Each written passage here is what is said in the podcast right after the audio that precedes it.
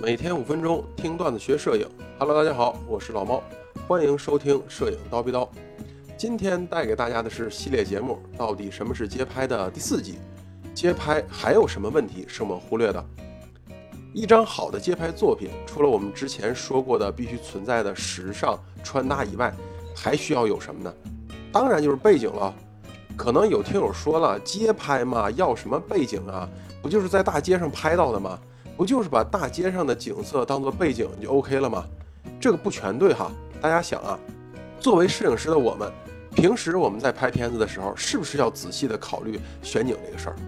因为是需要做到人景搭配、人景结合的。这个啊，一方面可以让主体人物足够突出，毕竟在时尚街拍中。主体人物依旧是时尚元素的载体。当主体人物不突出，甚至达到了可以隐身的那个状态，那还怎么看到人物身上的时尚元素和时尚穿搭了呢？另外一方面，就是要通过老猫之前也讲过的，正常的时尚街拍，绝不是那种单纯的抓拍，也包括了路人的配合摆拍。这是因为好的街拍需要与环境相辅相成。这样不但可以让作为时尚元素载体的这个主体人物看着更符合人们的审美，同时也可以通过我们所选取的背景，让时尚穿搭的风格凸显得更加的强烈。很多时尚街拍摄影师不但会在街上拍摄，还会特意的去找一些场景来配合人物的穿搭，营造更强的氛围来突出时尚元素和这些穿搭的风格。比如说嘻哈风格。一般都会选择有一点涂鸦的这种环境，再比如说黑暗风格，我们则可以选像隧道啊、立交桥啊，这样的话就会让整体的这个感觉更加的和谐。那么这时候大家再回想一下，我们在国内看到的一些土味街拍是什么背景，或者说大家是否真的看到了背景是什么？相信大家听到老猫问这个问题之后啊，自己也蒙圈了，是吧？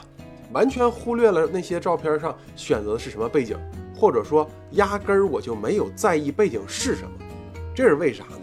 因为那些街拍主要想体现的就是脸，体现身材，所谓的选景、构图、美姿都是为了这个目的来的。话说回来，人家做的也没错，人家就是想要体现身材，而且实施的也非常的彻底。这些照片一眼看过去。完全可以忽略什么背景啊、时尚元素啊、时尚穿搭呀，这些都没有，满屏就只剩下长腿、大胸、大屁股这样的。所以这样的话呢，我们想在哪儿拍都无所谓，管它是不是绿化带呀、马路边儿啊、商场门口啊，完全不需要去想有没有符合人像摄影那些要求。比如说什么穿头的线条啊，无所谓；脑袋上长一个路灯或长个树干啊，Who cares？这样就导致了他们所谓的这些街拍照片中那些人物的穿搭、背景、美姿，还有人物的状态，就像打麻将里的十三幺一样，谁都不挨着谁，清一色大光圈，使劲的虚化，同时也没有考虑怎么建立起照片该有的空间感和层次感，这也没办法。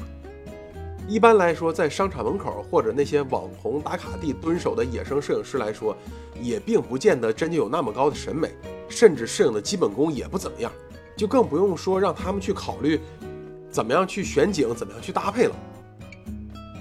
因为真的有可能他们压根儿就不懂得如何去搭配，比如说风格上搭配，比如说色彩上的搭配，这就更难了。至于时尚不时尚，他们就更难去判断了。也搞不清楚什么样到底是真正的时尚，什么样是不好看的东西。OK，那么今天咱们的内容先到这儿，欢迎大家点赞评论，你们的支持是我们前进的动力。我是老猫，咱们下期再见。